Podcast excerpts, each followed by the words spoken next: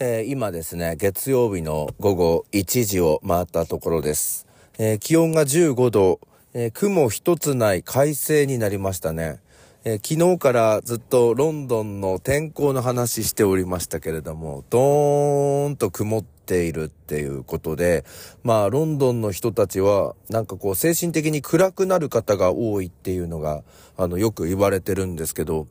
まあ、今ですね、あの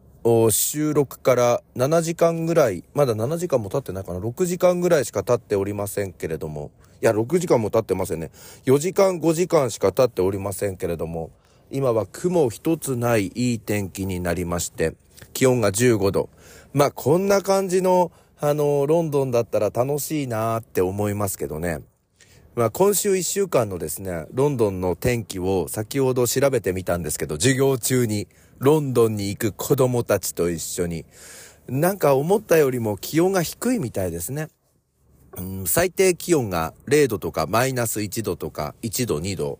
それから日中の最高気温が、えー、9度、8度、7度、9度とか、そんな感じになっておりますね。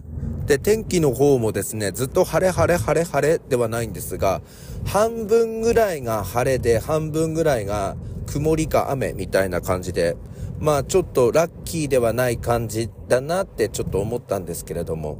あの、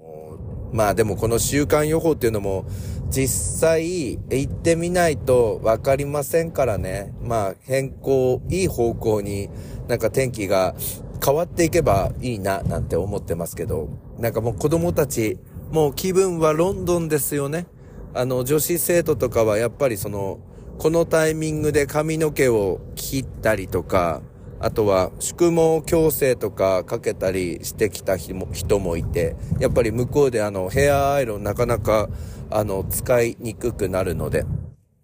あとはですね、なんか制服とかで、あの、ワイシャツであるとか、なんかちょっとしたもの、靴下とかもそうなんですが、追加で、あの、注文したやつが届いて、受け取っているとか、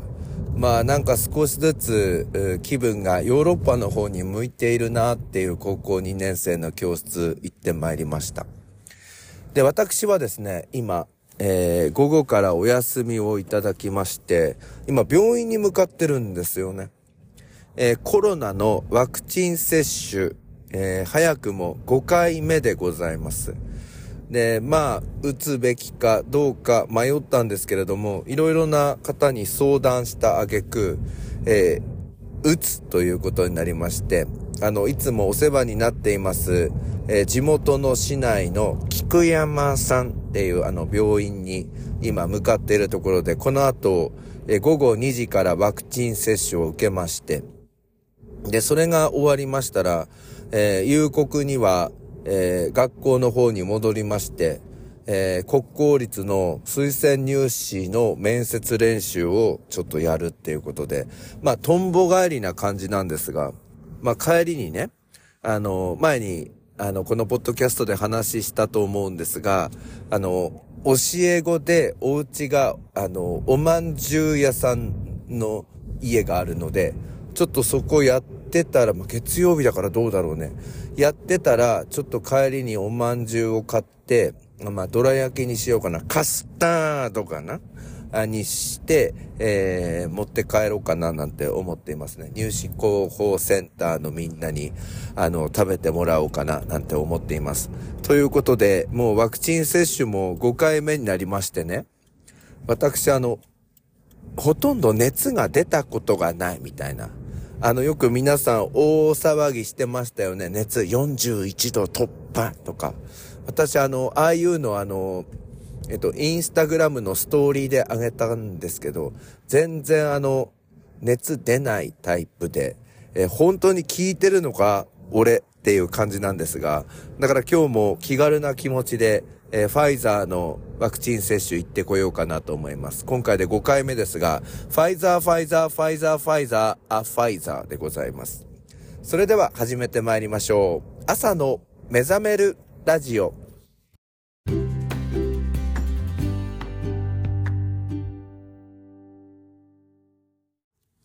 改めましておはようございます。朝の目覚めるラジオナビゲーターの101件です。この番組は Spotify、Apple、そして Google のポッドキャストで配信しております。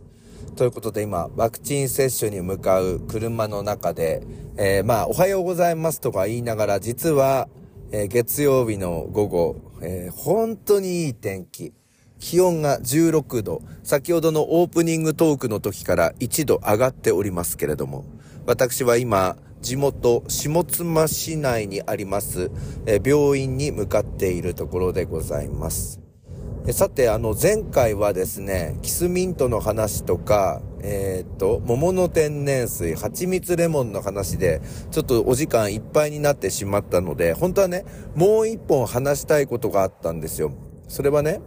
なんか自分の感覚が、おかしかったのかなって思っていたけれど、やっぱり楽し、あ、楽しかったね。やっぱり正しかったっていうのが分かって安心したっていう話なんですよ。で、これね、何かっていうと、親の立場で考えていて、考えてほしいんですよ。高校生を子供に持つ親ですよね。で、うーん、まあ数年前とかね、よくね、うーん、なんだろうな、親の人たちと話をしていたりとか、子供たちもそうだったんですけど、家によっては、あの、彼女を止めるっていうのが、OK な家が、あの結構あったんですよね。で、黙って止めても OK みたいな家もあるかと思いきや、大概がですね、その彼氏の母ちゃんが、彼女の母ちゃんに電話をして、あの、うちに泊めてもいいんですか？みたいな確認をすると。で、そうすると、彼女の母ちゃんも、あ、いいです、よろしくお願いします、みたいな感じで、あの、送ってくるっていうパターンが、なんか結構あって、え？それ、ダメじゃね？おかしくね？って思ってたんですよ。でも結構多くて、この逆バージョンもあって、で、なんかその勝手なルールで、親同士が OK してれば止まっていいみたいな。なんかそういう、なんかルールが、あ、常識なのかな？なんて思って、まあそういう人が多かったから、あ、自分考え古いのかな？なんて思ってたんですけど、まあうちの娘今大学生になってますが、そういうこと一度もなかったんですよね。だから、あ、やっぱりなんかあの時のそういう人たちがそんな多かったっていうのは、ある意味そっちの方が変わってるってことだったのかななんて思って。んで、まあ最近も、まあそういうの、どっちが正しいんだろうね、みたいな感じで。で、俺はやっぱり絶対ダメ。あの、例えば子供が、あの、男の子で、彼女をうちに遊びに来るのはいいけど、高校生の彼女を止めるみたいなこと、親に確認を取ればいいみたいな発想自体もダメ。ダメです、これは。帰ってもらえます。遊びに来るのは構わないけどね。で、あの、もし、あの、女の親だとして今高校生の。で、娘が、あの、彼氏のうちに泊まりに行くみたいなのがあったら、は、まあ、連れて帰ってきますよね。迎えに行ってダメだっつって。で、あるいは向こうの、あの、親からそういう電話があったら、おめえ、何考えてんで頭狂ってんじゃねえの？って、多分、切れると思います。そのくらい私はダメだと思うんですよね。でもなんか最近は、なんかそういうのを、なんか、OK みたいに、あの、やってるうちが多いと思うんですけど、これ聞いてる高校生を子に持つ、えー、親の方、周りに流されないでください。友達のうちはこうしてるからっていうのが自分のうちでやっていいにはなりません。絶対ダメです。高校生の男女で彼女だろうが何だろうが、止めたり止まったりやってんの絶対ダメ。これは親の責任としてやめていただきたいなって今思うようになったんですよ。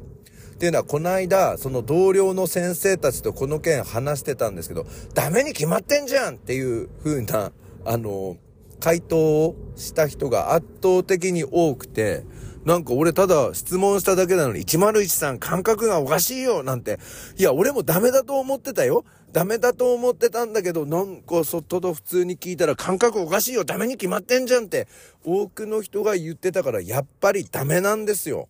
だから全国の高校生を子に持つ親の人で子供が付き合っていて、止まっていいですか？みたいなのダメです。あと親自体も止めちゃいますねなんて電話してんのダメですからね。だからいいかダメかっていうのが、その、周りが良くなってきちゃうとみんないいみたいな。そういうことですよね。まあちょっと違うんだけど、これ、これこそ赤信号、みんなで渡れば怖くないっていうことになっちゃうと思うんですよ。ダメです。